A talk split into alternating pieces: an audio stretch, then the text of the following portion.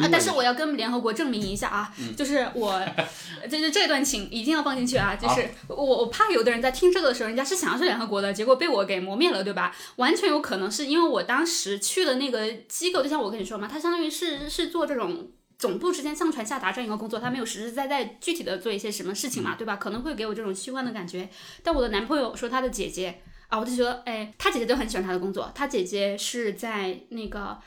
呃，联合国难民组织，嗯，啊，然后他姐姐她前几年经常是要在马里和日内瓦，就是两两地往返的。他非常热爱他的工作，他在哎马里的话，可能还要待半年那个样子。嗯，对他，他就很爱他的工作。像他这种工作，的话其实就还蛮跟当地有很直接的一个联系的。所以我们想说，就是说这份工作不是说好和坏，对对对，他可能就是不适合我们自己。对，你没有找到你自己的一个定位，那你可能就不喜欢那份工作。然后我后面发现，真的不是联合怪联合国或者是 NGO 这些锅，后面发现，几个问题在于我自己。其实我就是不想在任何机构或者公司工作，我就不想为别人工作，我就想，我就喜欢自由。所以你想要自由，更自由。对对对，所以大家如果在听的话，绝对不是说，哎，就联合国不行，或者是什么公益组织不行，绝对不是，是我不行。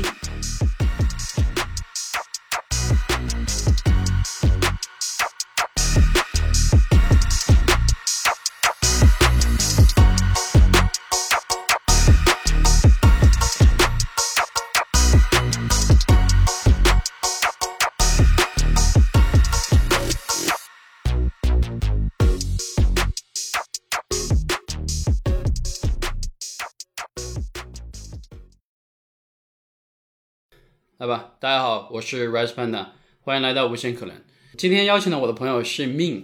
然后呢，我其实很早就想找他做播客了，因为我对他的经历特别好奇。他之前是在联合国工作，后面跟我一样就是当英语老师，再到现在就是保险经纪人，或者就是俗称卖保险的。所以我特别好奇他三段经历，每一段经历是怎么样的，特别是关于现在，就是说为什么要去去就是卖保险了。所以今天就有幸邀请到命来到我的播客，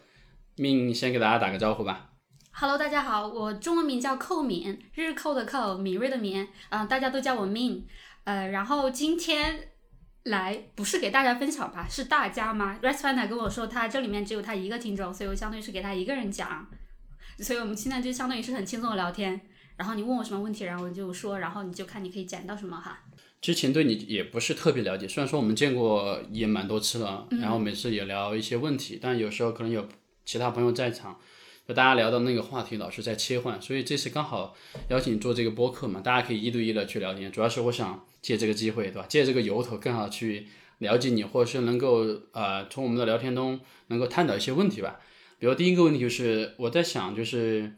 你最开始怎么想去联合国工作，或者是有什么这个契机吗？对，在回答这个问题之前，我可以夸你一下吗？你夸，你夸。就是我，呃，你刚刚提到，就是我们之前几次见面，我想起来，其实我们几次见面都是因为是你主动发起的邀请，对吧？尤其是第一次见面，我印象非常深刻，就是你给我发了很认真的一个信息，说想要认识我，然后之后见到我，我还记得当时你是很紧张的，全程都很紧张，然后一直低着头，但是我看得出你是个好人，就发了好人卡了。不是在在别人看来，可能好人是个好人卡，但是在我看来，好人是对一个人特别。特别好的一个评价，嗯，然后你你一直都非常的主动，然后你呃，我看到你的动态，你认识了非常多的人，然后一直想要，也一直自己在探索各个领域吧，像你之前环球旅行，然后还有就是折腾了好多事情，公众号啊，还有现在做播客，之后还想做视频啊，我觉得你很会折腾事情，然后你也真的一直在主动认识别人，我觉得这个事情真的特别棒。啊，然后我也很高兴，就是你邀请播客的前几期里面想到的有我，因为你现在还是在探索阶段嘛，所以在乱聊。然后我感觉你是比较信任我那种，因为你觉得可以是在我面前是犯错的，我觉得这个很不错，谢谢谢谢。原来你的角度是这样的，我觉得挺好。啊，是啊是啊是啊。朋友嘛，就是有要有包容嘛。对，因为我感觉是，虽然我们没有见很多次面，但是我是对你有很强的信任感。通过你邀请我来参加那个前几次播客的录。录制呢，我又觉得我应该也给你了信任感，对吧？嗯嗯。啊，那谢谢谢谢。嗯。然后就是回到那个问题嘛，我觉得很多人从小的时候就应该有各种梦想吧。我是特小特别小的时候，我想成为科学家。如果成为不了科学家，我就嫁给科学家。然后当时这个梦想就搁置了。我再大一点的时候，可能是十几岁，好像上初中吧。然后那个政治书上好像就就讲联合国这个事情。然后我当时看到那个照片，觉得哇，联合国好高级啊！然后我就想要去联合国。还有我小的时候非常崇敬的偶像是周恩来总理，他是外交官嘛，我自己都想是啊，那如果之后能够成为一个外交官，或者是在联合国这样的国际组组织工作，哇，那真的是超级酷。所以我从小就有这样一个目标啊，所以我从小学英语就特别特别的认真，导致我后面也不知道导致，让它导致这个词感觉很惨，对不对？呃，反正呃，当时我就想，我的目标是要去联合国工作啊、但是这个目标还是很远大。我我是一个有目标，但是会到处说的人。很多人他不是很稳重吗？我这一点都不稳重，所以我从小我家人说我不稳重，我跟所有人都说我要去联合国，呃，他们都说这不太可能，甚至有人觉得是笑话。你觉得这个小时候是大概多久啊？呃，十几岁吧，上上小学、初中那会儿。所以说小学、初中就有这个目标，并且一直为这个目标努力，最后实现了。对，因为之前我只是觉得可能是很酷，或者是一些偶像的作用，呃，但是我后面就是学了更多的东西之后，我是觉得好像去联合国可以让这个世界更好一点。那怎么才能去联合国工作？我当时有点模糊的感觉，就是至少会英语，所以我就很认真的学英语。然后等我再大一点，等大学选专业的时候，我就想的是应该是跟政治相关的，比较容易的让我去到联合国。然后后面我有机会可以去法国读书，然后我就很认真的学法语。因为我我当时想学法语，很重要的一个原因是因为听说法语是外交官的语言，呃，甚至联合国宪章最开始都是有一个法国的大法官写的，所以它最开始的语言版本也是法语。而且现在联合国的就是官方的工作语言就是英语和法语。所以你去法国留学读的什么专业啊？跟呃，国际关系，国际关系。对啊，你看这直接相关，你看对，其实就是越来越近了。所以我觉得你就真的，我觉得这一点其实就很厉害了。嗯很多人他小时候可能我们每个人都有梦想，嗯嗯，我们有什么什么样的梦想，当宇航员、当科学家、当工程师。但随着年龄的变大，面对很多很多的一个事实，学业压力也好，那个目标一直一直一直在减小。嗯，然后我觉得你就一直在围绕你的目标去做，然后并且实现了。所以你研究生学的也是国际关系，呃，对这个应该是进入联合国比较有利的一个专业吧？对，因为我当时上课，呃，这是在法国非常好的一个学校，我们上课的老师都是法国的外交官或者是一些国际组织的工作人员。就比如说那个时候有那个法国驻联合国安理会的一个代表来给我们上课，还有一个老师是之前的法国大使，法国驻外大使。留学就是毕业之后你就顺理成章想申请联合国这种。对，呃，这去实习，大哥，因为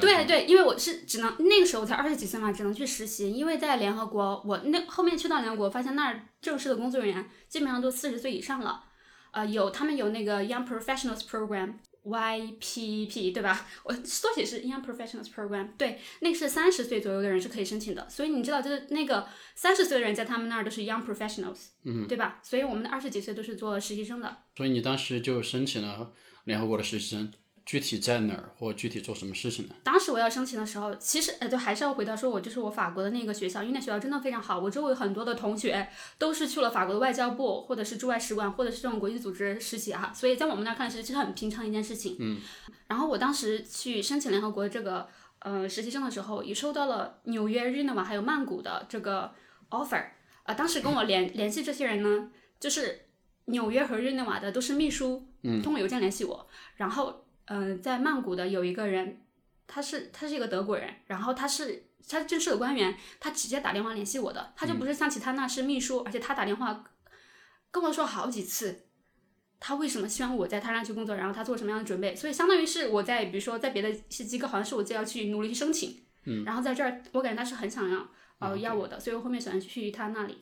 所以就应该是看到你的简历可能比较优秀，或者是比较适合他的那个。我后面去问了他，因为我的简历真的很一般。我后面去法国读书的时候，才发现我周围那些同学，他们都有非常多的经历。就你知道吗？就不只是在学校的各种经历，还会做志愿者啊，或者是自己创建一些组织经历。但是我完全都没有，我只有读书这些经历。呃，但是我后面就问了我的那个呃，相当于是我的导师，我就问他为什么那么多人中就选择我，而且还一直打电话，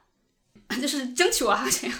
嗯，他说是因为他看了我的 cover letter。他说这让他想起了为什么他之前要来联合国。OK，所以你就写了一封很感动人，对，想在联合国工作，为什么就从小那个故事，我跟他讲的就是我从小的。梦想，然后还有就是为了实现这个梦想，我付出了什么样的努力。所以你最后去哪儿实习了？后面去了曼谷呀，曼谷啊。对对对，曼谷具体做什么事情呢？呃，就是在秘书处。当时我去申请联合国实习的时候，呃，我申请全部都是秘书处的，所以就是有呃那个纽约、日内瓦还有曼谷的，呃，然后后面去到呃那个曼谷的秘书处，主要的工作也是在这个呃像嗯、纽约、日内瓦还有曼谷这些总部的这些文件里面上传下达的工作，差不多是这样。OK，因为我当时在法国读书的时候，我们有一个老师是那个 Airbus 叫啥？空客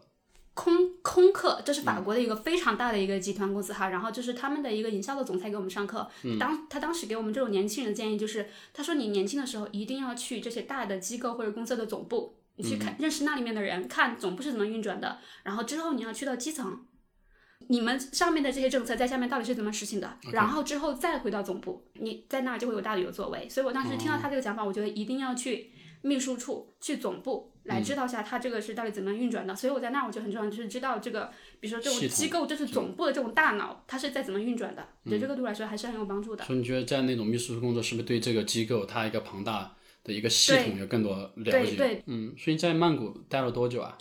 呃，差不多，因为我们那个实习项目是最多是六个月，啊、六个月之后你就可以申请成为一个 consultant，就是顾问，然后就可以以顾问的形式继续在联合国工作，然后直到后面慢慢一步步正式成为联合国的员工官员嘛。当时我我也是申请是六个月，然后后面是三个月之后我就打算要离开了。为什么？因为我在那儿，我就发现这真的不是跟我想象的一一样的应该是说太好了。因为我想象的联合国那种高大上，真的是高大上。你在那儿那个海报里面都可以看到，那上写的是什么 decent job，、这确实是一个 decent job。但它那个 decent 不是说外表看起来光鲜体面，而是说你可以拯救这个世界这种 decent job。可是像有的时候我们在谈的时候，像那个时候就是有世界各地的联呃的联合国实习生，我们都在一起聊天，然后就其中有一个女生说，她说我们在这儿谈贫穷谈饥饿，可是我们从来没有体验过什么是贫穷，什么是饥饿。然后有一个呃女生，她之前是在一个印度的农场啊、也是一个实习项目，大概六个月。其实项目主要是在那些农场跟那些农民一起劳动嘛。我说哇，那你一定觉得很漫长吧？他说不，我遗憾的是这个经历不能更长。嗯，这给我很大的震撼。就是我不没有体验过他那种，我们只是在那个上面就是很高级的这这这样一些东西啊。就每天坐着有空调的办公室，对对对对对对对文书工作，对对对，就是，哪怕对，就哪怕我是在曼谷，我根本感觉不到我是在东南亚或者是在泰国那种感觉，因为就像我们那个机构本身，它就有，这就是世界各地的人。联合国有自己的系统，联合国甚至有自己的银行、呃餐厅这些都不用说了，就是他们有他们自己的系统。就是哪怕我们一起出去去曼谷这些玩，也去的是外国人常去的一些地方，就是你没有 get local 的感觉。对，没有深入到当地的一个文化去体验他们的生活，他们的一些困对惑。嗯对对对，还有就是哪怕那里面一些工作人员，或者是就像我们这些实习生啊，其实家境都是非常好的，也受过非常好的教育的。所以就是因为这个原因，让你就是六个月都没待满。就是我自己的我自己直观的感觉，我是飘着的，嗯，就是落落不到地的感觉。我感觉我做的事情好像别人也可以做，就没有什么意义。还有我当时我要离开的时候，就是我的呃那个导师，我导师真的是很好的人，到现在我们都保持联系。嗯，他跟我说他自己之前在很多机构都工作过，他说联合国已经是最好了的，呃，但我自己还是觉得我想去尝试别的一些东西。其实那个时候我就在想，我的人生要怎么怎么做嘛。他当呃，我当时还跟他说了一句很过分的话，嗯，他说为什么我要离开离开联合国？我说因为我不想像你一样。嗯，这句话是非常 offensive，呃对，呃，我现在都很后悔为什么讲这种话。然后他他的回答我现在都记得，他说你当然不会成为像我这样的人，你会成为比我更棒的人。嗯所以你后面就没有呃在。但是这也不是说他人不好啊，不好意思，就是我还是要对找我明白补一下。我明白对他们就是在那种机构里面，就是是知识化的一种工作，就是哪怕看着很高级的工作，但是就是各种写 paper 或者传达这些 paper，开各种会。各种 report 什么的啊、对我觉得这就是我觉得换一个人也可以做，对，所以这不是你想象中想做的那份联合国的工作。对，而且我觉得联合国很慢，而且确实这个机构非常臃肿，确实太太好了，嗯太舒服了。我觉得我其实我个人觉得那个不特别 deserve 这些东西，OK，嗯不是说我不 deserve，、是整个机构不 deserve 这样的一个东西。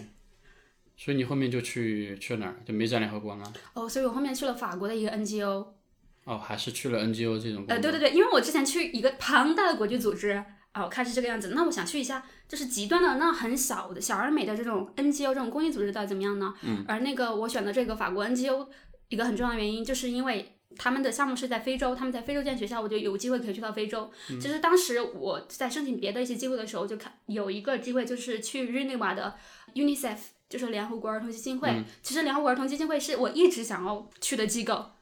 呃，但是我想哇，又是在日内瓦，算了吧。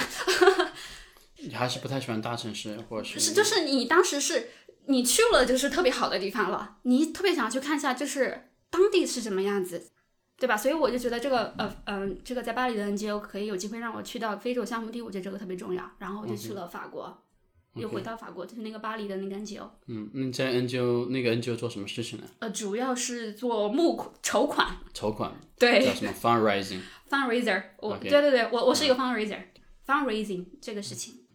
这这份工作你觉得有有挑战吗？我觉得非常有意思。最开始我会觉得有点好笑，就是为什么就是找我这样的一个就是亚洲的面孔来去做这样一件事情嘛。然后当时是有一些募款的项目，就是呃，我当时参加的是巴黎市政府的一个募款的项目。呃，当时我去到那儿，就是全场都是直接说啊，就是一些白人或者是一些非洲人。但是只有我一个人是亚洲人，当时我也想要推荐一下我的这个项目嘛，然后我就去找那个就是那个相当于是那个委员会的那个呃主席，然后我跟他聊天，他就说，他说小姐，我看到你的时候都非常的惊讶，就是我们在全场只有你一个亚洲人。他说是我这个这个会议是关于那个法国市就是巴黎市政府怎么样来组织呃一些就是援助非洲的一些项目。所以这个主要是好像是他们法国人和非洲人这件事情，怎么没有想过就是有一个就是这个一个有一个有一个亚洲人在那儿？但是我觉得这个事情倒是让他对我的印象非常深刻啊。还有我当时呃收到了非常多的 offer，其实很真的很重要的原因，真的是我在法国那个学校真的很不错。嗯，所以是哪个学校？所以其实学校很重要，我说了你也不知道，外交学院什么？呃不是不是是不是法国 X 政治学院，在法国政治学院就是很不错，在全法国只有十所政治学院，就是别人一听你是政治学院的，就是觉得啊就你是会进之后要当总统吗？就是对对对，啊就是觉得你肯定很聪明，这个在法国就是精英学院。但是我当时真的是误打误撞，我当时选政治学院是因为我在中国也是读的政治学院，那我就选一个政治学院吧。结果不知道在法国政治学院完全是一个独立的一个体系，对，甚至这个政治学院对我找男朋友都有好处。我不是在网上最开始认识我男朋友吗？自我介绍的时候，我们就说，他说他在哪个学校，他之前在哪个学校教书，然后我就说我在哪个学校读书，是法国的，然后说啊，这个是很棒的学校。嗯所以你后面去法国一家当地的 NGO 做筹款的工作，嗯嗯。你觉得筹款顺利吗？你干的这份工作？非常顺利，超乎意料的顺利。当时我去参加这个巴黎市政府的这一个项目的时候，我们的那个 president 还跟我说，他觉得我们应该没有机会赢得这样的一个项目，因为我们刚刚赢得了一个很大的一个项目的一个资金，所以通常不会再给我们很大的一一笔资金了。还有就是他觉得我们不是很契合这样的一个他们项目要援助的一些对象，但是我自己觉得很契合，所以我当时是我自己争取这个机会去的。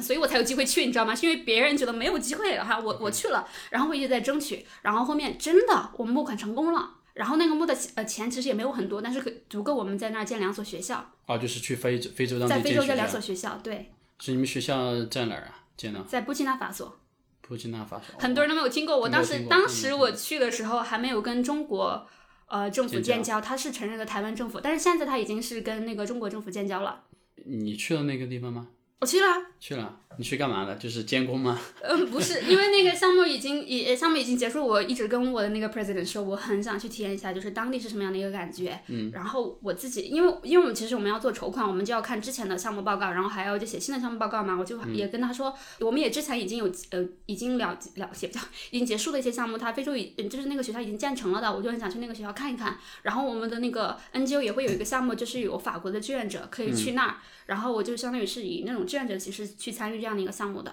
那你当时去非洲，你感觉怎么样？就看到那些东西。呃，我直接就说，就是我的梦想再次幻灭。就是我之前的梦想是去联合国吧，但是因为我觉得这样可以让世界更好，但我后面觉得，嗯，并不一定是这样的方式可以让世界更好。然后我去 NGO 呢，我觉得 NGO 那更接地气吧，对吧？哈，那可以直接服务你的对象，甚至我可以直接去看到我建的学校和和我们帮助那些孩子们，对吧？结果我去那儿，因为我们是看了很多报告，而且我自己写了很多报告，尤其是那些财务的报告，我们都有看嘛。结果发现哦豁，在那儿跟我们想的完全不一样。这是我到了的，我当时是凌晨到的，然后我第二天早上马上打电话就就给我们那个 NGO 那个做财务的那个人，跟他说我在这儿看到的情况跟我们现在报告里面写的很不一样。然后他就很震惊，然后后面我们就协调当地的，就是那个法国的另外一个中立的 NGO，然后跟这个学校的这个校长，还有就是我们在那其他的一些志愿者，然后一起开会来处理这样一个事情，你说的所谓的不一样是，就是有贪污，就说那个钱没有用到他真正的项目上，项目就是他呈现的结果可能比较差。还有就是除了这种贪污这种事情，还有就是说，有的时候就你没有去那个地方，就是你想当然的觉得好像做这个事情很好。就比如说我们当时那个呃筹款的时候，那个项目里面写这个学校这个建筑结构，嗯，是怎么样的，是适合当地的这个气候的一个结构，就是让你在里面不热。可是我去的时候，我就住在那个教室里面，把我热惨了。还有在说，就是那里面怎么采用一些那个呃太阳能的一些嗯这一些能源。对，清洁能源，对对对对吧？哎，结果我去那儿发现，就是当地的一些老师根本不用那个太阳能能的那个插座，他们就去别的厨房那儿用插座，因为这个太阳能根本不能够支撑它这个用电。嗯就所以就是我们在那个报告里面是写的是非常美好的，结果不是这样。关于这个太阳能，就是这个太阳能其实我们自己已经付了钱的，呃，结果他们在那儿还让法国的志愿者再付钱，嗯，所以他们相当于是收了两趟钱，就说这些细节吧，就是很小的这些事情。嗯你觉得这是不是一个就是说很多 NGO，特别是大的 NGO 的一个现状？就上面的制定的政策的人，或者制定这个计划，他会有很多各种专家，什么可清洁能源、可再生能源、太阳能，他会有很多这种计划，就听起来特别好嘛。但你真正到去执行的时候，当地的，当然我们不就不说贪污了，当地去执行的，他说你这个东西可能不适合我们这儿，我们就换了另外一套，是就是你这个东西就是好像没有用，他还不换出另外一种方式。对，其实我觉得是好心做坏事。嗯然后另外一个点，我觉得是，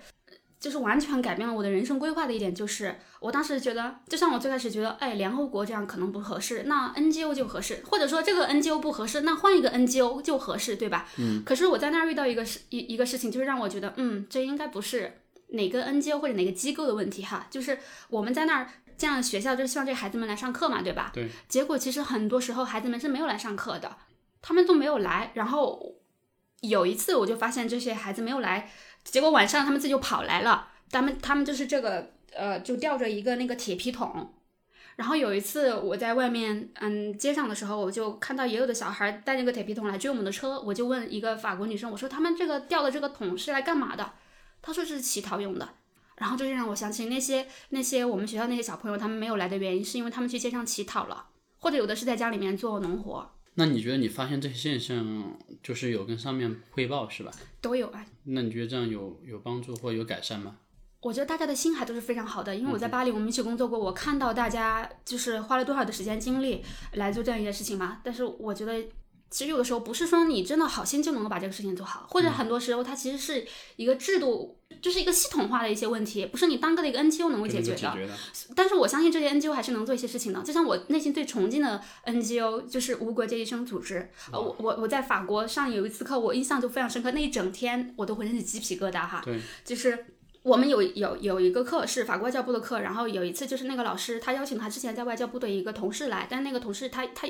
他已经不在呃呃法国外交部工作，他去了那个无国际医生工作，所以他最开始来的时候。呃，就是他穿的西装革履的，然后后面他讲了讲到一半的时候，他就把衣服脱了，然后就剩下里面就是非常脏的一件衬衬衫。他说他刚刚从非洲回呃坐飞机回来，然后他就跟我们讲，嗯，在那个在那里无国际医生做的一些事情。我现在想起来都浑身起鸡皮疙瘩，我觉得这是我非常尊敬的一个组织。就像你看到新闻里面在描述，就是很多地方都发生战乱，说这个情况有多严重，最严重的表述就是无国界医生组织都已经撤撤出了，就是不到万不得已，他们是绝对不会撤出，他们是最后一个撤出的一个组织，所以我觉得内心里面是非常钦佩。然后讲那些事情也觉得很好，很好笑。我不知道今天我们这个主主题要讲啥啊 但是我觉得聊这些事情，我觉得是很有趣，就是呃，就比如说呃，在非洲会有新的内容。对对对，在非洲很有趣的一件事情就是那些呃。比如说那些，就这个应该是我后面 Q 你的，你自己讲了，非常好。好的好的，就是那些非洲的这些妇妇女嘛，她们看到我们的时候，就是对我们非常嫉妒，因为就是我们获得了这些男人们的注意，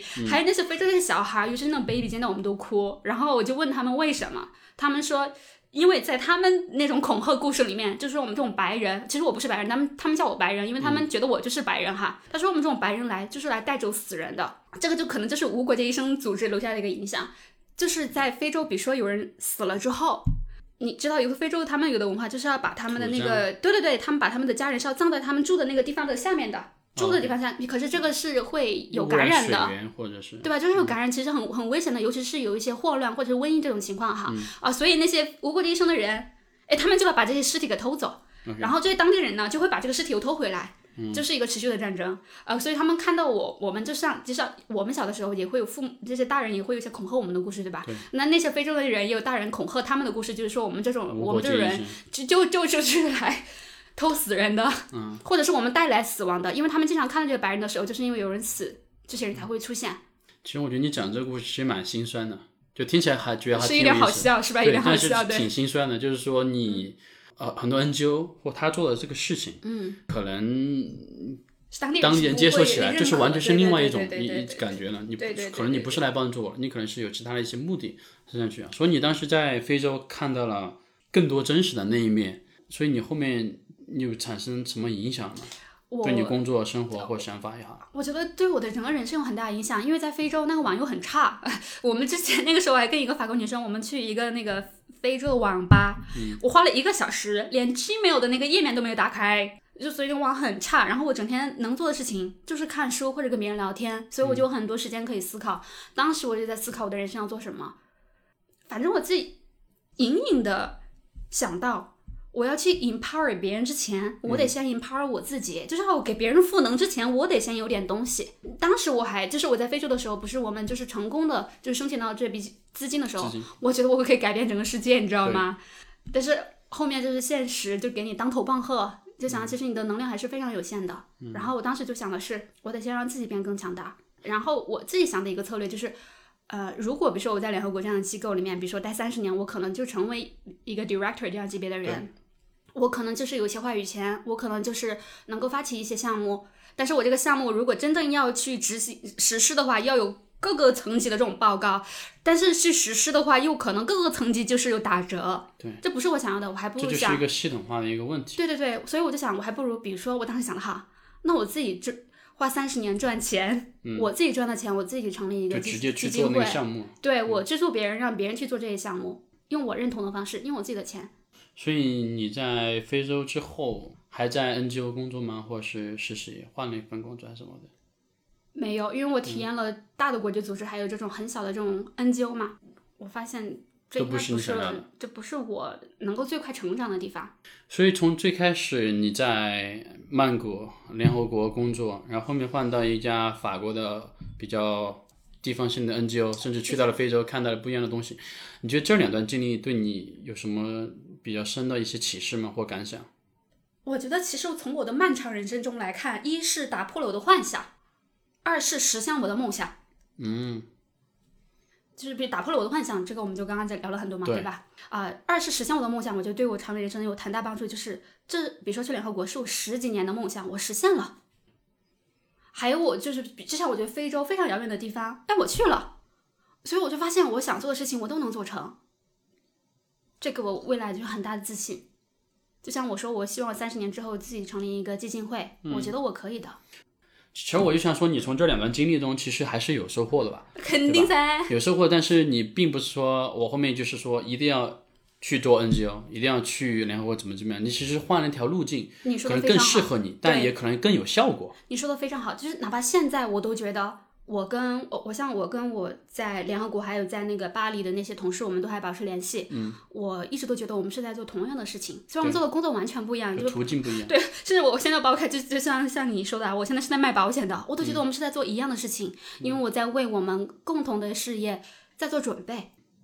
因为这段经历，其实我也有一点点吧，可能没有你那么多 高大上。其实我之前也有 NGO 的一个经历吧，因为最开始我读大学的时候有认识几个美国人，然后跟他们玩的比较好吧。嗯。然后他们都是做 social work，嗯，然后在成都的大熊猫基地实习嘛，然后我每次带他们去玩，然后经常去聊这些问题，然后可能就会觉得，哎，好像他们做工作就挺有意义，嗯，然后能够帮助到别人，能够。就可能让自己的人生更有价值，所以我当时大学毕业之后第一份工作其实就跟 NG 有关系。嗯嗯。然后当时我去的时候，其实你有很多想法嘛，都是都是很美好的。但是你具体对 NGO 这个事情有多少了解呢？其实没有任何了解，我只是觉得好像感觉挺酷，或者听起来不错。嗯嗯。我觉得好像我就去了，而那个时候年轻，我就觉得好像挣钱也不是很重要的事情。我一年能够不是一年，好像但是一个月，嗯，我觉得一个月能够挣三四千块钱，好像也挺不错的。嗯。但是当时。做到那份工作的时候，第一个我发现确实不是自己喜欢的，嗯嗯，呃，第二个我觉得还是一个很现实的原因，就是工资比较低，一个月就三千左右。就当时可能觉得还好，但是你越往后面走，你可能有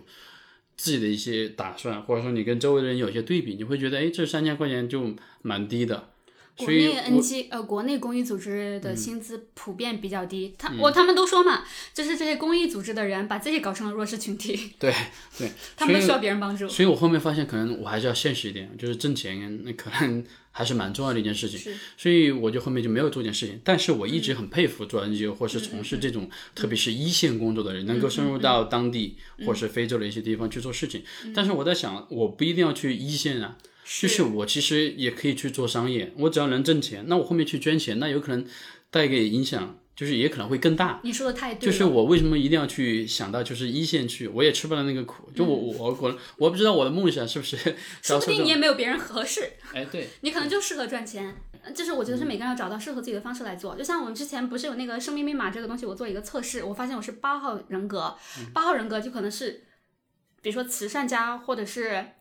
那种社会家。嗯。九号人格就是做志愿者。你知道吗？八号和九号就完全不一样。八号就是说，比如说就像我这样，我要成立一个基金会，那九号就是他特别愿意去深入一线去做这些事情，所以我们叫合作，不是说谁比谁更高大上啊，就是分工不同。就是你刚才讲的这两段经历，就是第一个，嗯、在联合国那份工作觉得你就太高大上了，不适合你。第二个，不是因为高大上不适合我，就是你想深入，就是那种第一，就是真正的跟能够当地人能够产生影响嘛，而不是说天天坐在办公室处理那些东西，是吧？嗯，因为我觉得是比较虚的一个。对，就是让你看到你觉得你想做另啊外，一个。但是我要跟联合国证明一下啊，就是我，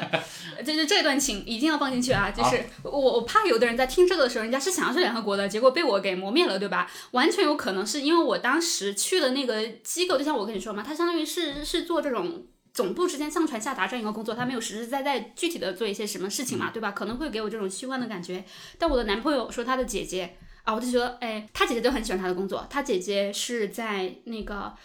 呃联合国难民组织，嗯，啊，然后他姐姐还前几年经常是要在马里和日内瓦。就是两两地往返的，他非常热爱他的工作。他在哎马里的话，可能还要待半年那个样子。嗯，对他，他就很爱他的工作。像他这种工作，的话其实就还蛮跟当地有很直接的一个联系的。所以我们想说，就是说这份工作不是说好好坏，对对对，你它可能就是不适合我们自己。对你没有找到你自己的一个定位，那你可能就不喜欢那份工作。然后我后面发现，真的不是联合怪联合国或者是 NGO 这些锅，后面发现这个问题在于我自己。其实我就是不想在任何机构或者公司工作，我就不想为别人工作，我就想，我就喜欢自由。所以你想要自由，更自由。对对对，所以大家如果在听的话，绝对不是说哎这个联合国不行，或者是什么公益组织不行，绝对不是，是我不行。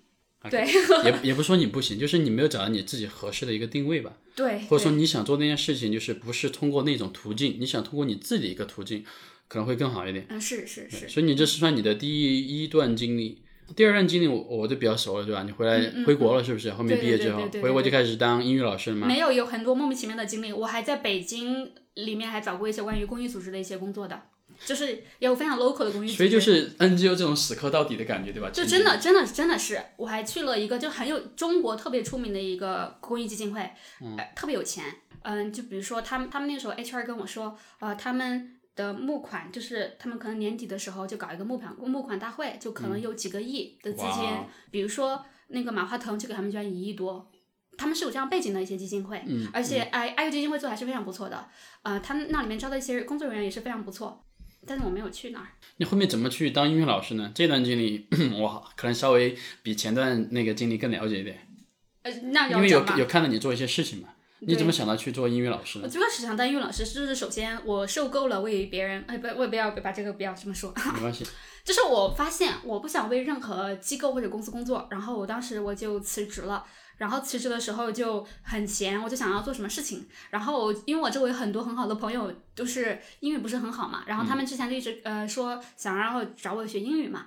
然后我当时说闲着也是闲着，我就不如就是给大家就是上英语课，就做公益的那种。啊，我就不乱教，我去采访很多人，说他们学英语什么样的问题。然后后后面就想，哇，这个是好多人的痛点，而且好多人都没有解决这个问题。我就想，不能是以公益的形式教，比如说公益的形式，那你就可能一一下子开课啊，几十个人啊，就是可能也上不到什么，对吧？做不长久。对对对对对对，而且这个教学效果真的不怎么样，因为我后面发现，其实公益的这种东西是最贵的，就免费东西是最贵的。你你的这课不收费，我的收费很低，别人不会认真的学，好吧？但是我我在想，那是要大家付出认真的一种代价，就是时间代价还有金钱代价，他们就会认真学。我也不想为别人工作了，那我就试试看用英语来养活我自己，而且做我想做的事情，而且是在呃聊大家学英语这个过程期间，我就发现。其实很多的那种教学的这种方式，我真的觉得有问题，所以我自己也觉得我应该有不同的学英语的方式，所以我就开始自己来，哎，尝试我自己新的方式。所以我嗯教育的方式不是选一个英语书或者是什么样的一个培训，就直直直接直接用他们，我是完全是用我自己的方式来尝试的，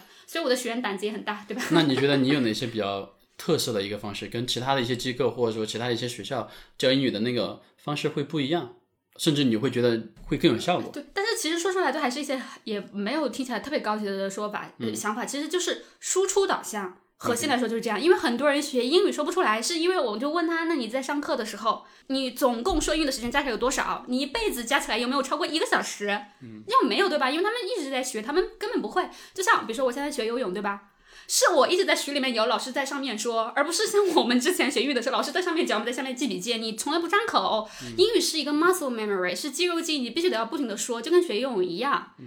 所以你后面就去教英语了。对，那你我觉得其实教英语或者教教育，其实这也是算改变世界，让这个世界变得更好。是是是，对。结果我没有发现，就是最重要的是，我是让我自己变更好了。就是你本来想要去教育别人，结果别人把我给教育了。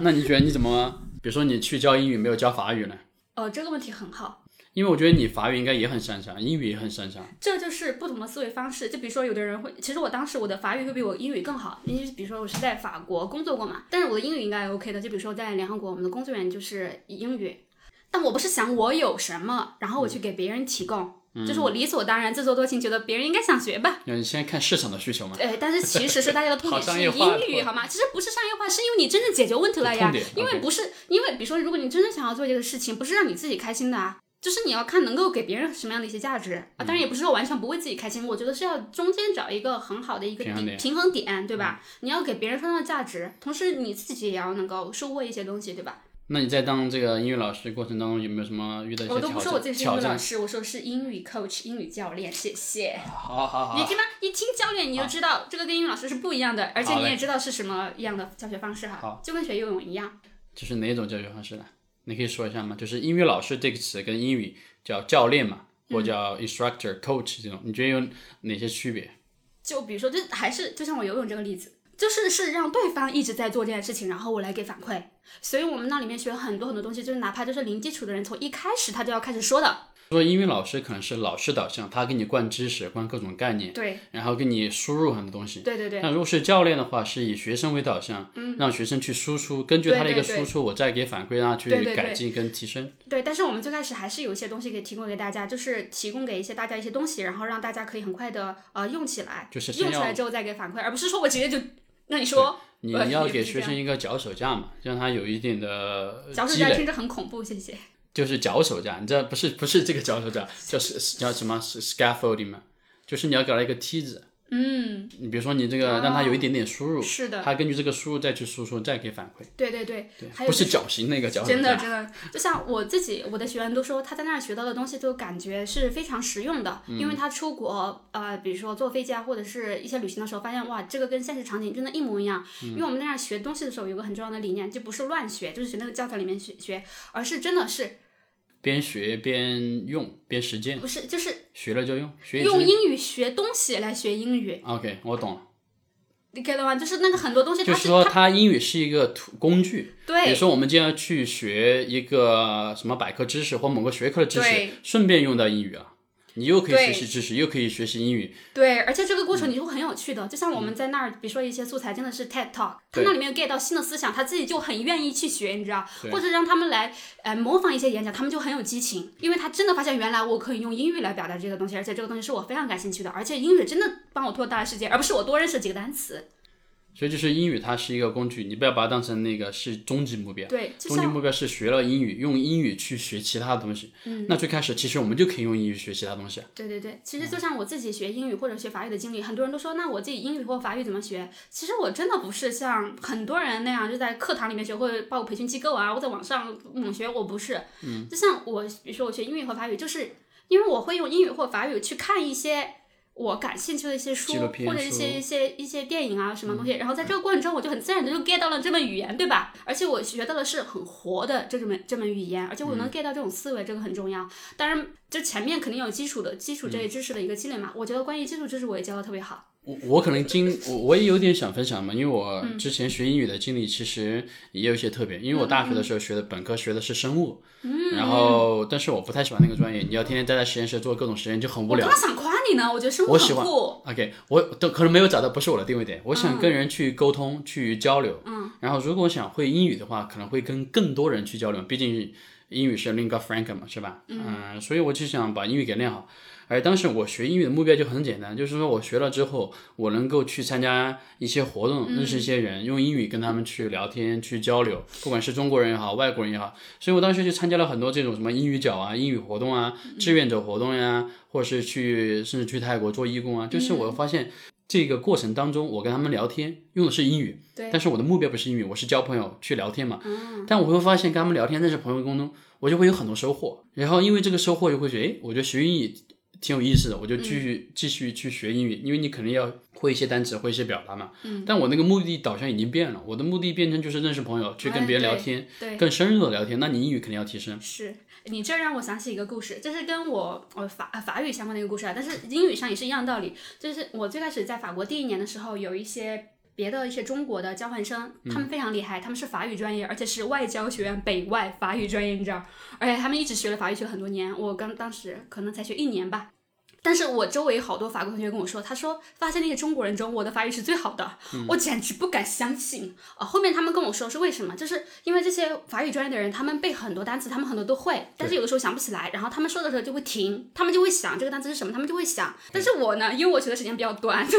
这个单词我本身就不会，但是我不会停，我直接说，哎，这个东西我不知道叫什么，但是它是什么什么，就用别的一些词表达。然后他们说，你说的是不是这个词？我说可能是，你能帮我写下来吗？然后他们就会给我写下来，然后帮我讲解。这个过程我就练了非常多的法语，然后我说话的方式又不像教科书式的那种方式，你懂吗？就是跟这些法国人学的这种很自然的表达方式，他们觉得我的法语很好。我觉得你这样可能就是学习一个自然而然的一个呃，过程。对对对对。对，你我们平时说话聊天，哪怕是说中文，那也有不懂的词啊，那你得要解释啊，你得要去，就是说，哎，看一下这个词是什么意思，而不是说，哎，我一定要搞清楚这个词是什么对东西。对对对对，但是这个可能又有一个误区，就可能刚刚有人听到我我们刚刚说的东西，他们就觉得我们是要找外国人聊天，哦我才能够学会的，绝对不是的，绝对不是。嗯不是我那个时候练英语的时候，我也不认识一些外国人呐、我当时有一种方法，我觉得可以给大家分享一下，在听众们，可能就你一个人啊，我不知道会不会有听众有。很多人，如果有听众给我一点弹幕，好吧？你要做视频多好就有弹幕了。OK，就是我当时，我觉得我真的太自恋了，我就想象有人采访我，我要怎么回答。用英语采访，我怎么用英语回答？所以我相当于是在跟自己练一个对话，这个真的有用的。还有现在学外语的这个软件也很多，我呃现在我的很多学员跟我说，他们有用的一个软件叫啥来着你可以描述一下这是。？Cambly。啊，Cambly，呃，Cambly 这个软件，就比如说他们在那儿就可以花很少的钱，就可以和那些外国人聊天，聊什么话题都可以。我有一个学员，学员他当时是对死亡这个话题很感兴趣，他就找了非常多的呃人在上面去跟他们聊死亡这个话题，就不只是练到英语了，他们还有非常多深入的交流。我觉得这个真的很不错。对，其实现在有很多这种就是网上的一个平台，可以去找外教老师。嗯，因为我觉得很多中国人或者叫初学者吧，其实他跟老外聊天的时候，其实有一种，我觉得更多是心理的上面的一个障碍。是，我就花一点钱去网上聊，你会发现其实也没啥，老外就是正常人，那也也有就是会的那个，也有不会的，就是那个话题熟悉度，有可能他们也他们也不太会，就是很正常，对，就更愿意去接受或者叫打破那个心理障碍吧。是，对，所以 Cambly 还不错，是不是？还有，哎，关于语言这个话题，其实我想多说一点。你可以就是就趁就是借贵宝地来传达一些观念，我真的希望能够帮助大家。就是很多人很害怕说外语，尤其是害怕跟外国人说外语，我觉得是有一点点以小人之心夺君子之腹，你懂我什么意思吧？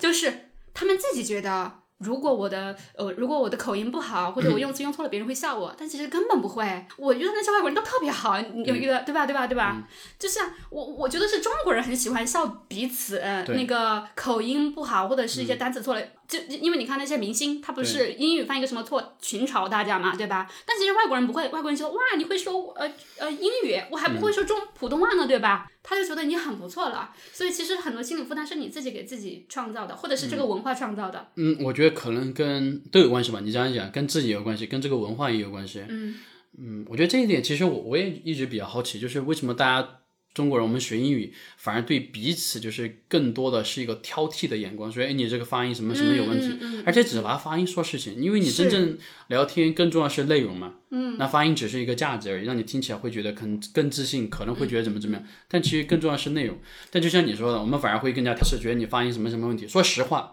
我觉得我的普通话。也挺不好的，因为我是四川的嘛，什么 L N 什么就是前鼻音后鼻音，什么 no no 不分，我觉得他好像也没有太嘲笑我，或者他们也就没有这样去想。但凡是说英语，当然我不知道为什么，好像是哎一定要追求一个标准，什么哦，这样还是才是对的。说英语口音要特别好听才敢说的，那去听那些历任联合国秘书长的英语 你就知道了就。找找自信，对吧？听一对吧？下秘书长。就能找到自信。对，对还有像俞敏洪说，他说他对他英语没自信的时候，他就去美国。嗯啊、因为去美国，所有人都会夸大。就像我在美国，他们都说哇。他们不觉得他不相信你是个外国人，首先你知道吗？你你跟他说你是个 Chinese，他不相信。他说你是 American Chinese 吗？我说不是，我就是 Chinese Chinese。他说 No way。但但但有很多原因吧，我觉得其中一个原因就是老外他其实也比较的，就是那种鼓鼓励式教育，对对对他们很喜欢夸人，就是哪怕没有那么夸张，他也会给你表演的很夸张。好，我们刚刚就说回来，你觉得当英语老师这个过程当中，你有哪些困难吗？遇到的，或者叫挑战吧？我觉得最大的困难是我自己的性格，然后我最大的收获也是改变了我自己的性格。嗯，我有一件事情我印象太深刻了，这个事情我会记一辈子。就是我是一个个性很强的人，嗯，就是我觉得像就像我之前说嘛，我之前很多成功的经历就会让你一个人很自以为是，就是很自我。但是有一个小伙伴就是极大地打破我这个自我，就是呃。就是有的时候，就是你跟你的学生的观点可能有点不太一样，对吧？他就跟我说他在别的地方看到那个学英语的方式是什么样子的，然后我就跟他说我们这儿学英语的方式是怎么什么样的，然后我们就啪啪啪说几句，然后就要吵起来了。然后后面这个女生就再也没有来上过我的课，我一直联系她，一直要给她道歉也没有用。我去找我的别的学员，因为她是我别的学员推荐过来的嘛，找她帮我转达一下我的歉意，也一直没有任何回复。然后我自己的点就在于，这个人本来最开始肯定是很信任我才要来的，对吧？结果他到这儿来了，是我自己没有处理好，然后反倒让他可能对英语有更多的这个心理障碍了，或者是不好的一种体验，对吧？我觉得我做的非常不对，别人一开始是信任我的，是我自己不成熟。像我后面我的学员跟我说别的什么学习方式，我说那你去试吧，后面你就会发现我们这种方式是最有效的。对，我就我的处理方式是不会一样，我不会跟我的学员就直接应对。去对对，就是那个时候，我给我自己下一个决心，叫做 coach 跟老师很大的区别就在于，coach 是以对方作为一个中心对对对对对，我的成功是我要成就别人，不是看我自己喜欢我怎么想，而是看别人需要什么，嗯对吧？所以我必须要改变我自己来适应别人，就是我学到很重要一课。而且有一个问题就是说，我觉得还是学英语真的还是有点，就是可能大规律是一样，但还是条条大路通罗马，就每个人学习方式跟他的性格什么都有关系。我觉得就像你说的，如果你真的是一个好的一个 coach 的话，嗯我觉得你是要根据学生的需求再去调配你自己的那个东西。是是是，嗯而且后面我教的学员比较多了嘛，啊、我就但这也是一个困难，我我想说一下，就是为什么？因为说最好的那个教育可能是因材施教，但问题是，如果你是这样的话，那成本蛮高的，你不可能是一对一教学啊，哎，所以我后面很多都是一对一教学呀。啊所以你改了，对吧？对对对对对，你刚才想说什么？我突然打断你了。我忘了，谢谢啊。OK，那不重要。那你这就是算一个挑战，或算是一个你学到了一个东西吧，嗯，对吧？嗯。然后你算，你觉得你算是该再开一家英语机构吗？还是说只是说在自己做一个个人工作室也好，嗯，创业也好，或者是这种我以为当时我以为我在创业，或者嗯是在当一个教育者。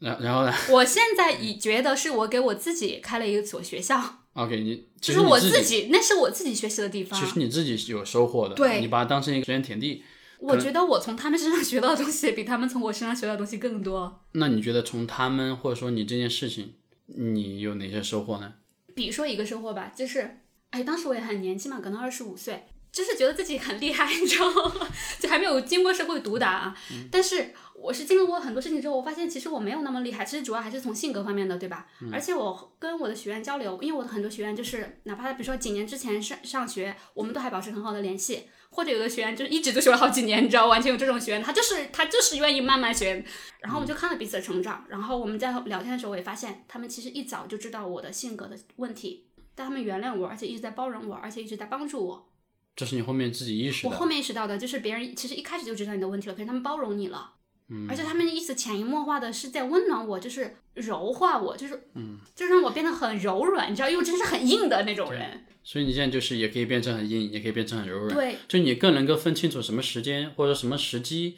应该表现出什么样子，是不是？对对对，所以我我觉得是，我就是他们让我变得柔软了很多。我就见你之前啊，嗯我有听说过你，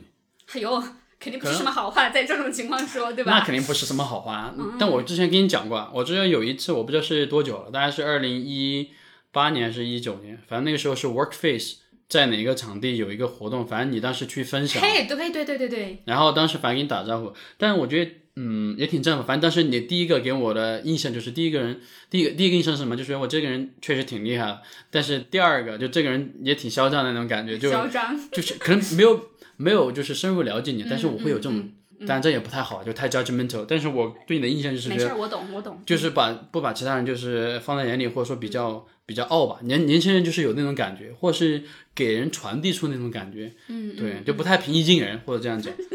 但其实了解之后，我觉得还我好。懂我懂对，嗯嗯嗯。对，那应该就就是我还。记得有很多的学员，就是在里面听了演讲哈，就可能之后来找我成为我的学员的，就是有的人可能会比较喜欢这样，嗯但我自己都觉得，就是你。就比较张扬一点，我觉得就挺正常。你也不是因为我自己不是想要 show off 什么东西或者怎么怎么样的，但是我是觉得我自己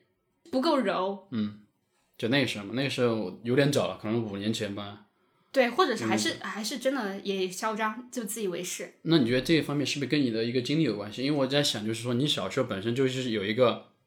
想在联合国工作的一个目标，一直在为这个目标去奋斗。本科、研究生，包括一些经历，就听起来都还挺就挺挺牛的，或挺厉害的，挺那种高大上的。有没有这种我我觉得应该你想改变世界这种？我觉得可能跟性格有关系，我觉嗯得可能也跟另外一个东西叫什么逆文化冲击 reverse culture shock，嗯你知道？这个东这个东西是什么？就是解释一下。就是比如说，如果我去法国会有 culture shock，对吧？对。我会有一些文化冲突，呃，文化冲击吧，不能叫冲突，文化冲击。就那有什么东西、哦，原来是这样的。结果我回来，我可能带来了法国的一些东西，我在国外一些东西，我有可能有点不太适应我本来这种文化了。OK，就比如说在法国，你看那些很多外国人，他们就可夸自己了，你知道？就比如说我当时在 Workface 那个演讲，如果我换成一个外国人，你应该不会觉得有什么问题就很题。正常嘛。这就是外国人的 style。对他我们就是可说你要展现自己的。对我在法国就是这样的方式活下来的，也不叫 survive。我在法国以这种方式，我获得了非常多的机会。对，而大家都会鼓励你、包容你，或者对，别人就觉得非常棒。哪怕我在联合国也是以这样的方式，就让很多人记得了我。哎，后面也有很多机会嘛，对吧？就哪怕我是在那个嗯、巴黎那个市政府那个项目能够获得这个项目，其实也是因为我很会 sell，对吧？之前这个是帮助我成功过的。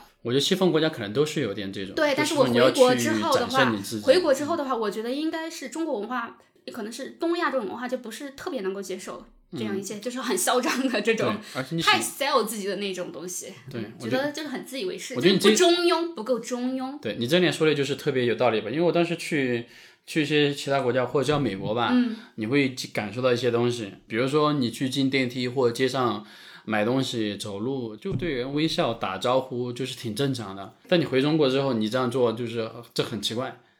对，真的是，就哎大概的意思对对对对对但是不同西方国家人还不太一样。我之前觉得那个西方人都是西方人，后面我嗯我在国外待久了，我就看一个人，我大概知道，哦，这是个美国人，这是个德国人，这是个英国人，这是个法国人，这是个意大利每个国家不他们还是对你大概能够感觉到他们是不一样的人，他们的呃那个差别还是很大的。但是总体就是我接触比较多，可能是些法国人，还有一些呃美国人，就是很会销售自己。嗯，但我自己觉得这一点是。我觉得相互都要学习的一点，其实中国人太 humble 了，就像我那个对对对，我我在联合国的时呃时候，然后我的导师都跟我说，呃，他他就是给我一个建议嘛，啊、他说他们在那儿就是很多时候在一些呃很重要的机会的时候，在面试的时候，那些中国的那些面试者，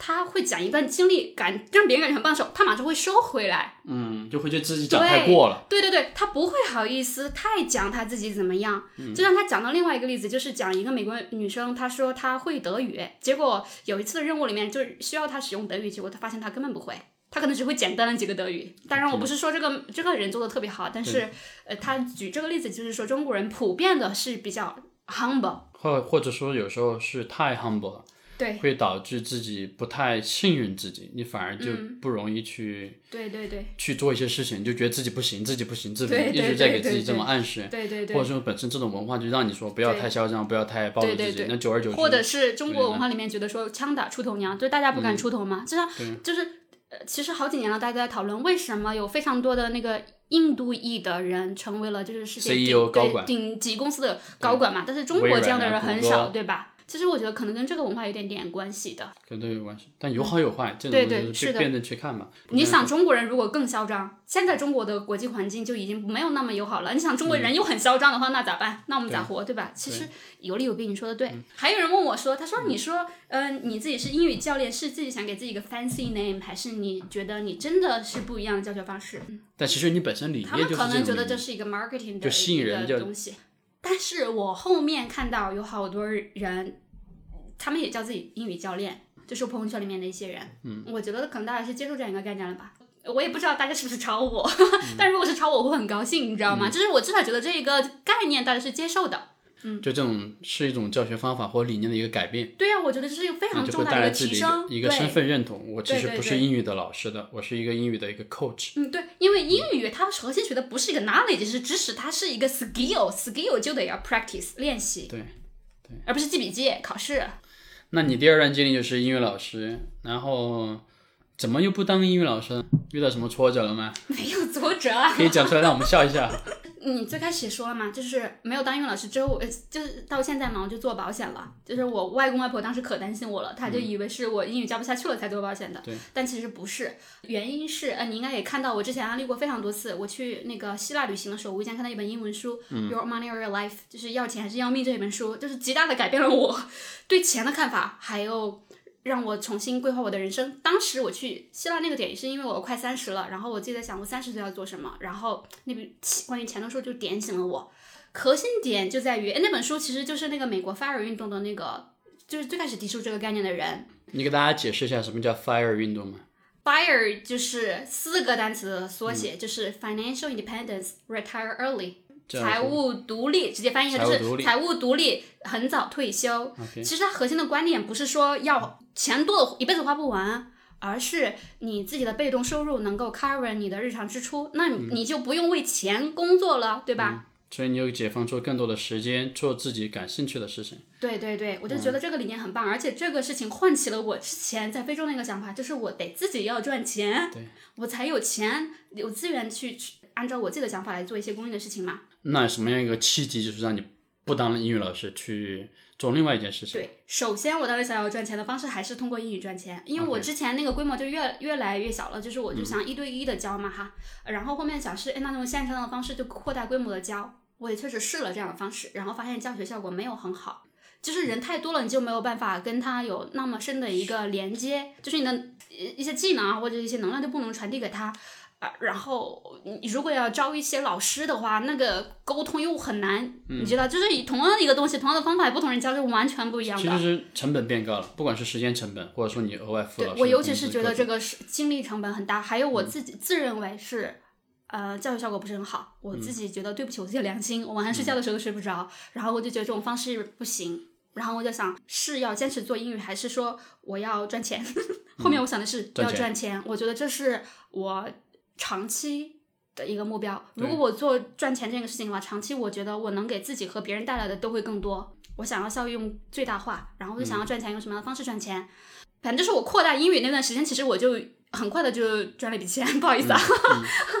啊，我之前是存不下来的钱的，但是我看那本书，我也存下一笔钱。然后存下这笔钱之后，我就想要做什么？呃，第一步不是想要赚更多钱，而是就想起要给全家人买保险。因为我之前也买过呃保险的，但是因为我身体的一些情况，然后就买保险就踩了很多坑。我当时就觉得保险水很深，我就不敢轻举妄动。然后后面我就想给全家人买，我当时是我隐隐的有一个心理预算，就是我要花十万给我家买保险。嗯。我也不知道这个十万可以干嘛，但是我大概也觉得哇，那个这个十万，如果我自己去学保险，然后我找我自己买，应该也不错的吧，对吧？呃，但是不管我赚不赚得到钱，就是哪怕我花几个月，就是好好搞清楚保险这个事情，把我全家这个保险搞，嗯，这个问题解决了，也是很不错的一段经历。然后我就想去呃学习保险，然后学保险，就像你跟我说嘛，你学保险就是看书，还有的呃人他们是看网上的东西，我都觉得书是有点那个东西都有点滞后了。还有它是太多理论性的东西都不能结合实际，对吧？还有那个产品肯定是日新月异，呃，更新迭代的。网上的东西你知道，网上的东西都是人写的，人写都是有自己的目的的。我也不敢完全相信，我都说，那不如我就去深入这个保险行业里面，去内部呃看一看。对对对，所以我就呃去了很多保险公司考察，然后后面选择就是去一个保险经纪公司，就很多人都可能没有听说过，但我以为很多人没有听说过，但是我后面说的时候，发现我周围还是很多人都知道这个公司，说明我周围的人的层次很不错，你知道吧？就是一些很新的一些人，理念很新的人，他们会嗯找这样的公司买保险。就是大家核核心都知道一些平安、太平或者泰康这样的一些传统的所有中国人都知道的保险公司。嗯，还有的可能嗯一些人会知道一些呃合资公司，就比如说你知道大都会对吧？还有很多人知道中英或尤其是中红，攻势太猛了对吧？每个人的朋友圈里面至少有一个中红的人，我感觉是这样的，对吧？还有这样的合资公司，呃，当然还有一些。嗯，别的一些公司啦，可能稍微比较小的公司，但是它这些公司都叫做主体公司，就是他们是卖一家公司产品，就比如说，嗯，平安的他们就是卖平安的产品，你不会看到平安的去卖中红的产品，对吧？嗯嗯。然后我进了这个经纪公司呢，它就是跟很多家公司合作。我刚刚提到这些公司，他们都跟这个经纪公司有合作，但是我要说，不是说这些公司的所有产品都可以卖，但是有的产品可以卖。或者有的产品是我们可以卖的，他们自己本身的公司又不可以卖，这是产品线的一个点了哈。但是有那么多的公司在这儿可以任你挑选，还有你知道保险公司也很卷的，竞争很大，在这里面能够挑选一些很好的一些公司的。尤其是我之前有体况，我自己去呃某家保险公司买的时候，又让我去体检，然后最后还把我的乳腺的责任除外，因为我乳腺结节二级。但是我后面到这个经纪公司来买的时候，就是标的承保，就是我的乳腺是可以承保的，而且也是一家很不错的保险公司，而且保险责任比我之前知道那家好太多了，而且还便宜一些，所以我就很庆幸我自己呃知道了这样一个渠道，然后我就自先给自己和我的全家人买了保险。所以就是说你在当英语老师这个过程当中去希腊玩，然后也看了一本书，看一本书促进你开始买保险，了解这个行业，对，然后慢慢慢就接触这个行业之后就一去不复返，就不当英语老师了，对吧？是真香了。因为我当时想要赚钱嘛，我有一个很朴素的想法，就是要去一个离钱很近的地方。嗯，没有问题，就是说你要赚钱，你首先就是说你要靠近能赚钱的人，就是说能够赚钱的行业，能够跟钱有关系的那个信息，你要先有这个，对，就是说这个消息，对这个信息，这个 wash over you，对。嗯，所以我最开始我最基本的一个目标就是给我自己买保险，反正我也不会亏，对吧？这个时间也花得很值得，反正我也要学关于保险的知知识，而且我前隐隐的觉得这是一个很好的一个商业机会，嗯，就是我周围很多人都想买保险，他们不敢相信这些人，或者他们都找了我周围认识的一些人买保险，可是我在一个经纪公司，我就知道我们这儿产品还有各种很多东西啊，都是别的公司没有办法提供的，我就觉得这是一个很大的一个机会，然后我呃自己买了保险之后。还尤其是我学了很多保险的理念之后，我周围的人很多都不知道，我就给他们认正经的讲课，正经的讲保险，他们都说这个东西太有用了。然后我也看他们之前买的保单都比较错又很贵，然后他们都要重新买保险。然后我发现另外一个点是，呃，保险跟我想的很不一样，就不只是我们说什么生病啊、住院或者身故这种情况要赔偿啊，对吧？就是我们大大家以为保险是这样的，我后面发现还有那种理财型的保险。就比如说教育金、养老金，或者是比较灵活的别的一些诶理理财。啊，或者是年年金的这些，我才发现原来还可以这样。我之前很多种类。对对对，我之前不是想要那个 fire 吗？那我当时就有一个数字目标，就是我什么时候赚到多少钱，然后我的那个被动的现金流就已经 cover 我的那个支出。所有的开销。当时那里面谈的这本书里，这是一个美国人写的嘛？他主要谈的就是就是做指数基金基金嘛，买基金对吧？或者是现在很多人聊的指数基金定投。我当时想的就是方式就是指数基金定投。嗯。我后面发现原来保险也可以这样实现，而且保险有基金没有办法满足的一些东西，就是我是一个很喜。欢长期规划的人，你看到了吧？对吧？保险就很适合有长期规划的人，因为它短期的收益可能没有办法跟基金比，但是它长期的收益还是非常不错的，而且它省心，它所有的这个收益都是写进保险合同里面的，就是这个东西不费脑子，而且这是奖励长期主义者的，我觉得这个非常适合我。所以你后面去了解保险这个行业，就打开一个新世界。对。然后后面核心应该来说进入到了一个这个行业了，就是。不当英语老师去当保险经纪人是是因为我自己，我最开始不是说我的预算是十万吗？然后后面我给全家人买，除了这种健康型的保险，我还给我侄儿买了教育金，我父母买了养老金，还有我自己有一个呃理财的保险，总共加起来现在是二十几万。我就发现我自己都买了这么多，应该还有，而且我自己的经济条件也没有说是超级超级厉害的那种哈，但是我我能拿出这么多钱来买这个保险，它真的解决了我很多问题。嗯嗯，我就想我周围应该有这样的需求吧。然后我嗯，我不是跟你谈了吗？我遇到几个大客户，对，啊，就是有的人可能年交保费接近一百万，这样我的收入也是很不错的。而且他之前是不知道保险还有这样的功能的，他之前的钱可能直接的买来呃拿来买一辆很贵的车，他钱是存不下来的。对。但保险这个方式能够让他存下来钱，就像我说的，就是强制储蓄。对对，你说的很对，就是可以让他现在有钱变成永远有钱。嗯。而且就是保险可以让他这样，而且我觉得能帮别人解决问题，而且这个呃这个收益也是很不错的。对，所以你就入坑了。就不去当你老师了。对对对，所以我一定要讲到这个，就不只是这个健康险能够帮别人解决很多问题，还是这种理财险，它确实能够帮人解决问题，同时能带来比较大的这个经济收益。那不然对吧？你不会看到我有这么多呃闲的时候，嗯，因为我不需要很多的客户。其实你说保险这个事情，我觉得现在其实越来越多的年轻人对保险就蛮接受的一种态度，甚至自己想去咨询。但是大家又觉得这种是信息壁垒很很深、很坚固的一个行业，对水很深，就不了解这个行业，害怕被骗钱也好。像你自己其实之前也有这个经历，也是因为那个经历促使你去了解这个行业之后进入这个行业。对，所以你觉得一般你所了解的我们普通人对保险有哪些误解，或者说有哪些？我我你，因为你自己买过保险嘛，对吧？嗯。我想问一下，就是最开始给你介绍保险的那个人，他有详细给你讲解保险是怎么回事儿，不同的险种是什么意思，而且大概市场上有什么样的产品吗？那肯定这个东西他一般都会讲，他但但是他给你讲的就是你想想，你那个时候就是完全是零基础，嗯，就是说他讲多少，你所有接收到的信息都是新的信息、新的知识，你会觉得你收获好多了，这个人讲的特别棒，对，但其实你没有去横向对比。就是其他的经纪人，我我也没有去找过其他经纪人，也没有自己去看书去了解，当时觉得，哎，他这个人好像长得蛮不错的，然后你就买了。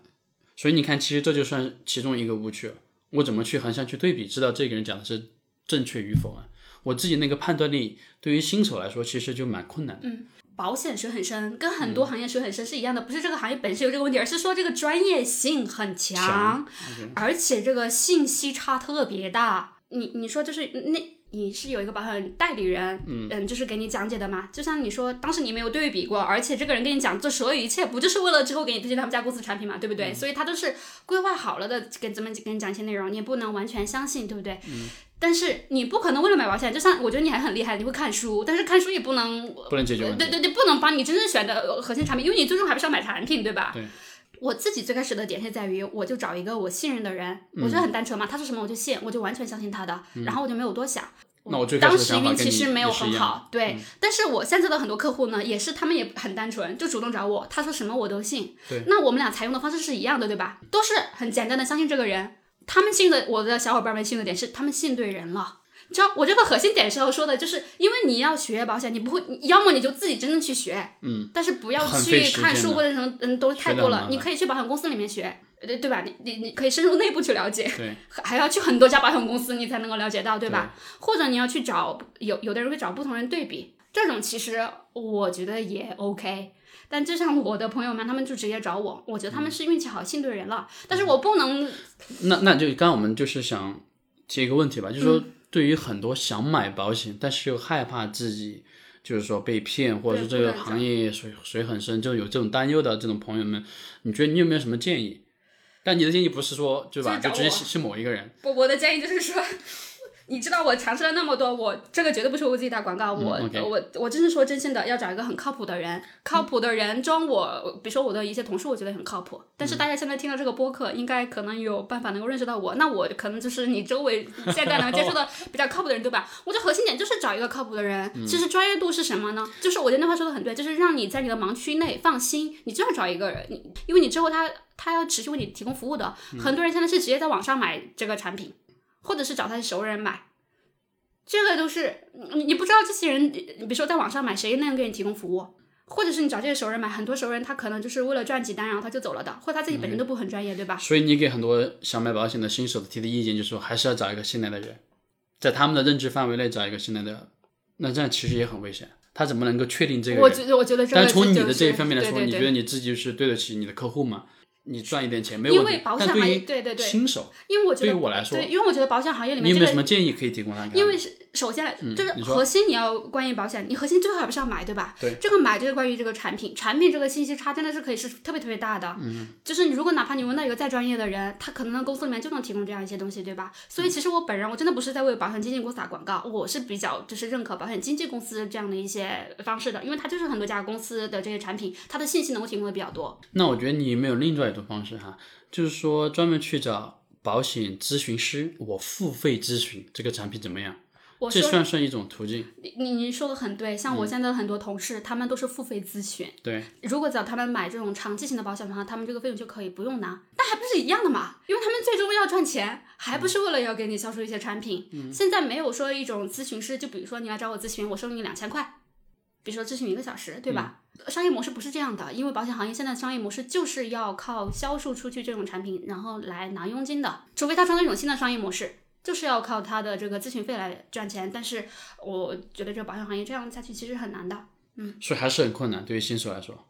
就不管他们自己去看书，是就上网就是买，保险就特咨询。买保险就特别像是看医生。如果你得了一个病，要自己去研究这个病怎么回事儿，怎么治疗嘛，对不对？你要去找一个信任你你信任的这个医你觉得你生。是那人那遇到一个什么样的医生，我觉得可能是真的得要看运气，？OK，看运气，还有看你自己。反正我自己的的点就是在于，我是要找一个呃信得过的人我一是人品要好二是他真的有比较多公司的产品。因为我因为我确实不是在以这个作为经纪公司就在卖，别人就是产品多。因为你核心落脚还不是在买产品，因为我自己有太多的这种客户，呃，让我感受到了经纪公司很大的好处。就比如说，呃，我有小伙伴，他们之前在别的公司里面买全部拒保的，因为他身体条件特别差，嗯，他是在我们这儿就能找到公司可以标绿承保，对吧？他之前问了很多家公司，因为那个时候我还没有做保险呢，也很累了，要放弃了。结果在这儿找到，或者像我自己这样的，别的公司要要除外，哎，我在这儿可以标绿承保了，对吧？因为这个公司比较多。但是我现在在说有自我销售的嫌疑，但是你想嘛，我这个选择这个行业肯定是我自己认同的，而且我敢放心大胆的让我的家人朋友都找我买，还是我自己做了很多的功课的。嗯那你觉得在这一段保险经纪人的工作经历当中，有没有什么好玩的事情、有意义的事情发生？嗯，对你自己，比如说有些一些新的感悟，或者说碰到各种形形色色的人，有没有什么好玩的事情？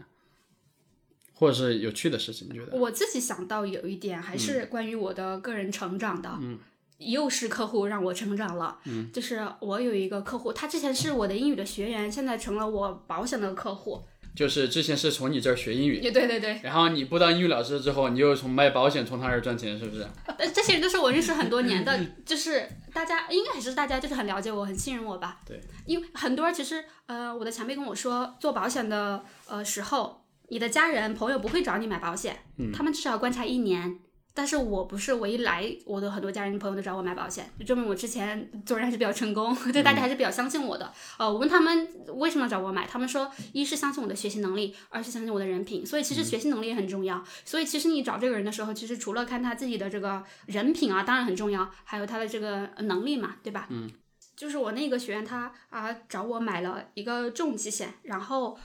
后面我无意间知道他在银行里面买了一个养老保险。然后我让他把那个养老保险交多少钱领多钱多少钱给我看，然后我发现同样的领取，在我们这儿买保别的产品的话，它总保费可以节省二十万。当时就非常的，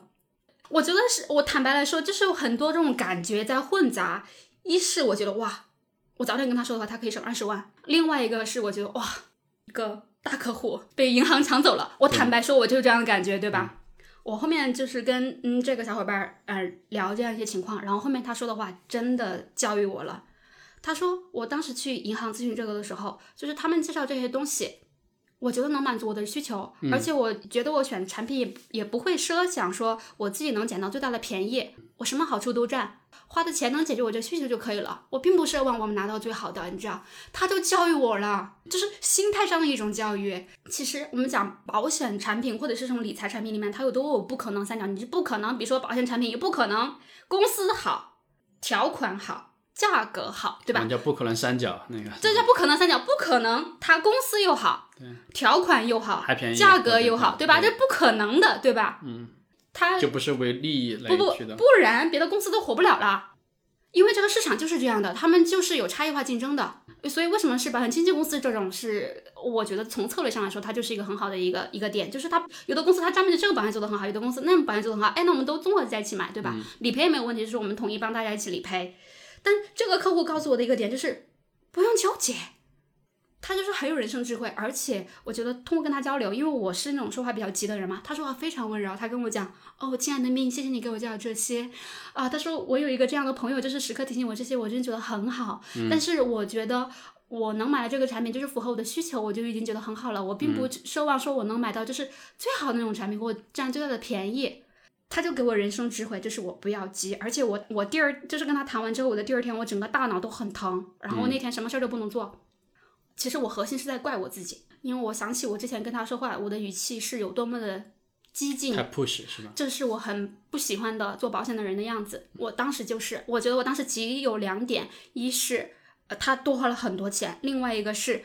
他被银行 抢走了，你知道吗？我坦白说是这样的，但是是他那样的语气和他的人生智慧就告告诉我，就是不能太着急，你不能什么都想要，对，不能什么都想要。就啊很多东西是靠缘分的。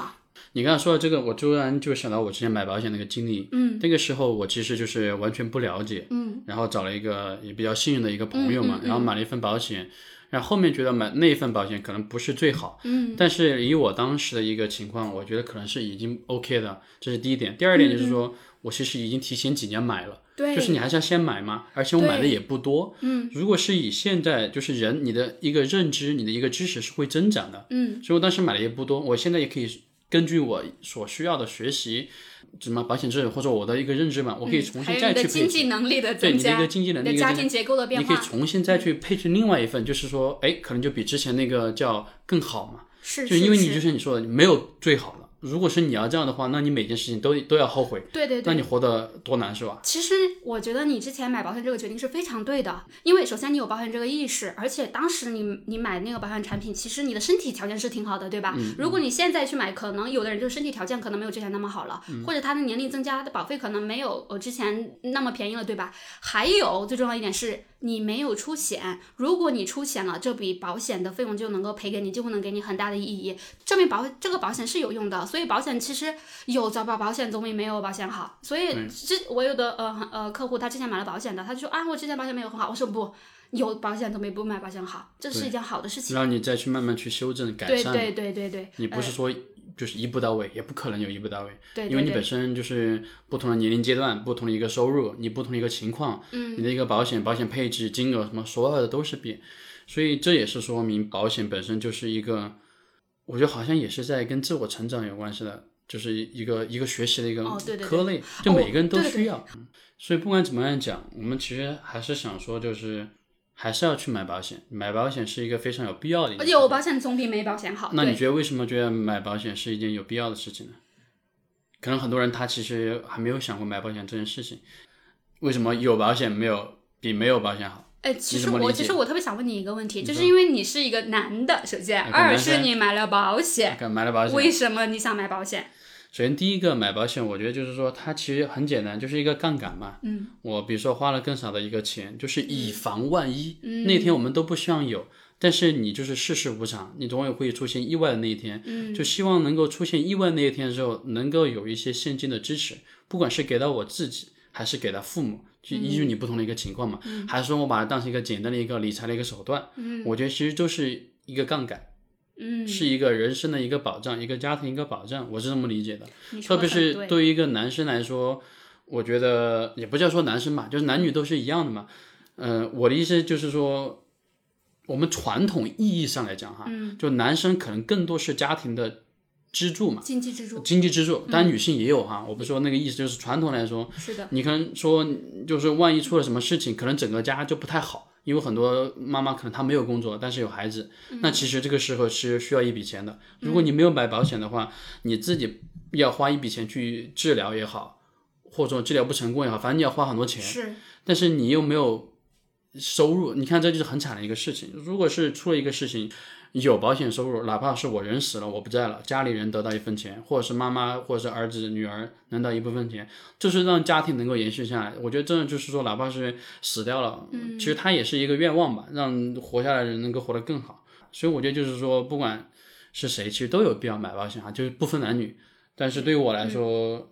就传统意义上来说，有这种所以你是说的特别棒。而你知你知道吗？我们我为什么会先问你呢？而且尤其我提到了你的性别男，我也不知道为什么你要提到性别。因为我们就是我们保险行业里面有说，就是保险路上的最大绊脚石就是老公。为什么？就是很多情况是很多的女性想买保险，但老公不同意。我已经遇到过非常多这样的情况了，我都难以相信。结果真的会有很多男性，尤其是老公们哈，嗯，呃，我尤其是说老，尤其是老公的意思，就是现在的你就是年轻一辈的男男生都比较有这种观念，就像你这样，但是老公们就是比较大的一些就老公，对。可自信了，他们不买保险，他们说不会有事儿的。其实、谈到保险这个事情，其实就可以看得出这个人他的格局。是真的吧？还有他的他的爱与责任。啊、还有就我自己当时要买保险，我因为我觉得就是很单纯的想，这就是一个很好的金融避险工具，我为什么不用呢？对对吧？，就是一个避险工具，对吧而且我觉得我买保险不是你说我花了啊，比如花了二十几万买保险，我不觉得是花了钱，而是我觉得我攒钱了，它会以某种方式会回到我的身边的，而且是大大超过我最开始的投入。有保险这种嗯呃保险产品，其实也是随着这个社会进步来慢慢衍生出来的一些金融产品嘛。我为什么不用呢？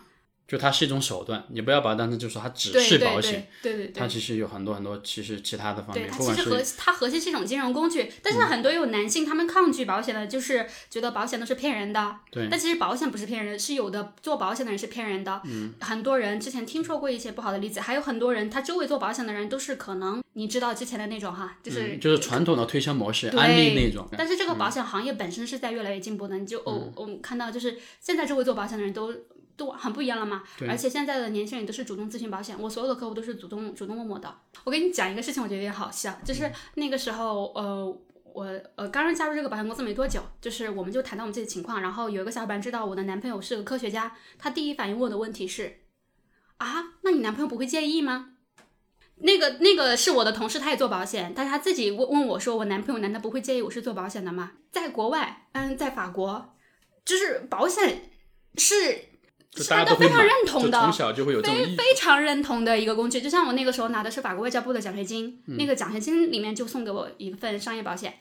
又凡尔赛了，拿了法国外交部的奖学金，谢谢啊，谢谢谢谢。我就是说这样的一种保险理念，就是在国外是多么的一种普及。对对对，他们可能领先几十年吧，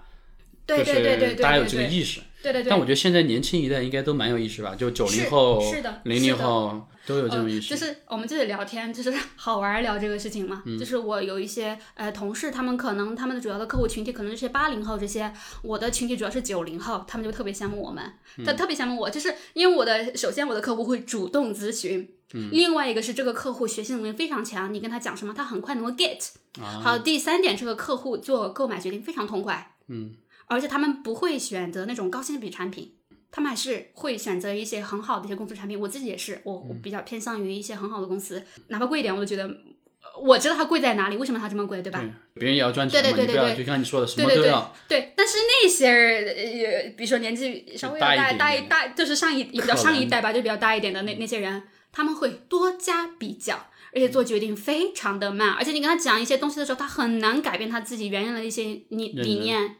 我们刚才聊到，在最短的时间内找到最适合的一个方案，然后让这个客户能够满意。是因为你看我整天都做这些事情啊，整天培训，然后整天看产品，整天做方案，就干这些。对，所以你觉得从这一段经历当中，你个人还有哪些其他的收获吗？比如说你个人是不是要学习很多新的东西，要怎么怎么怎么的？其他的是我除了我刚刚讲我的那个客户，就是教会我一些人生道理以外，另外一个也是我发现我一个很神奇的发现。就是我从男性身上可以获得很多的力量，这是我最近有的一个感觉。因为我之前教育我和主要的学员都是女生，我想问一下，就是你教的时候是不是主要是女生？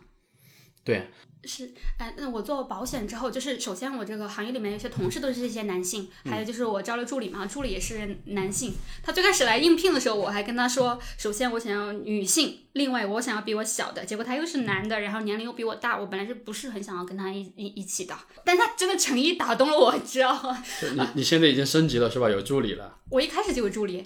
所以我很狠，我给做保险第一个月我就招了助理，是因为我想保险，我不想要做那种重复复性的那种那种工作，呃我希望有一个助理专门的帮我做，而且帮我做的特别好。然后我就自己就做这些培训啊，嗯、学习，然后做一些就是能够提供我自己个人独特价值的一些事情。嗯，呃，我觉得我从我的助理身上学到非常多的东西。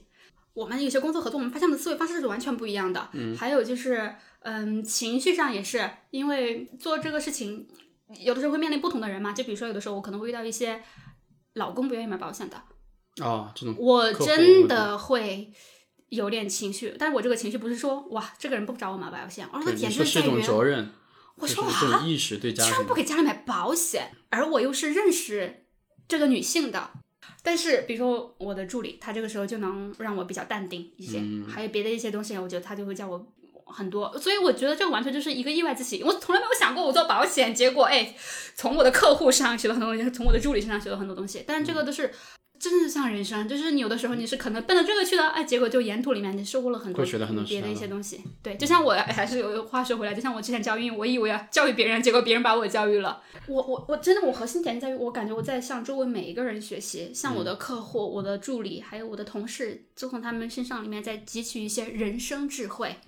我觉得那句话很对，就是能力决定下限，格局决定上限。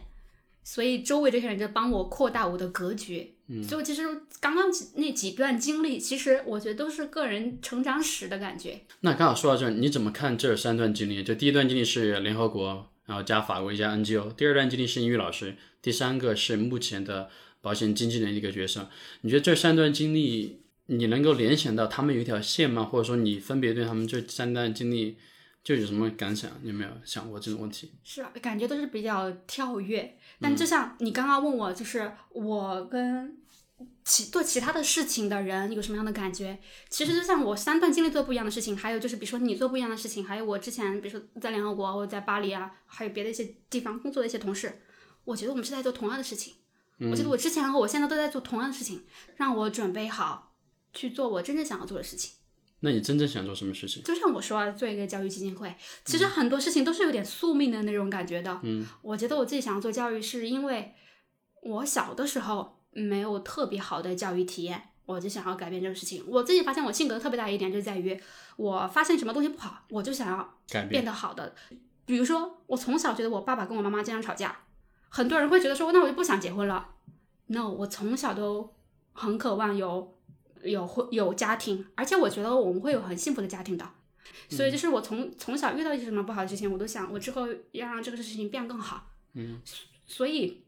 我之后的人生规划，除了这种基金会以外，其实我人生最大的梦想就是要爱一个人，嗯，成立一个可爱的家庭。其实都是在满足小的时候。所以就像很多人会觉得说我是一个很乐观开朗的人，可是不是用那句话叫有的人童年治愈一生，有的人要用一生来治愈童年吗？我也不觉得我这一生是在治愈，感觉听着我很苦。但是我觉得这些东西追根溯源还是在我童年上一些东西，我觉得我是想要，也不叫弥补我自己，我是觉得我是想让这个事情变得更好。像我跟我男朋友之间经常谈到我们小的时候，或者是你要相信我的标题都想好了，什么？母胎受了二十九年，我终于恋爱了，然后可以讲讲你的这个东西，你这个可以单独讲一集，我觉得应该有很多感动的那些瞬间，我觉得比今天聊的可以更有价值跟意义，有有可能哈，我听起来，嗯，因为我之前有偶尔听到你聊的那些东西，我觉得蛮感人的，嗯，但这个标题很戏谑，但也很真实，我没有说谎，是不是？那在下期之前，我就是我也可以跟你聊，哎，做一个做一个预告吧，拜拜，就看拜拜啊，还会有下次节目，就是好嘞，哎，如果我感觉你是我的常驻嘉宾了。不是，如果大家有什么感想或者反馈的话，就可以让我们知道有人在听。如果有人在听的话，把你们想听什么内容的也可以跟我们说，我们就可以继续做。其实不只是你在探索，我也在探索。好嘞，那么这期就就结束呗，先，大家拜拜。拜拜拜拜。拜拜如果有人在听的话，拜拜有，肯定有人在听，我在听。好，拜拜。拜拜。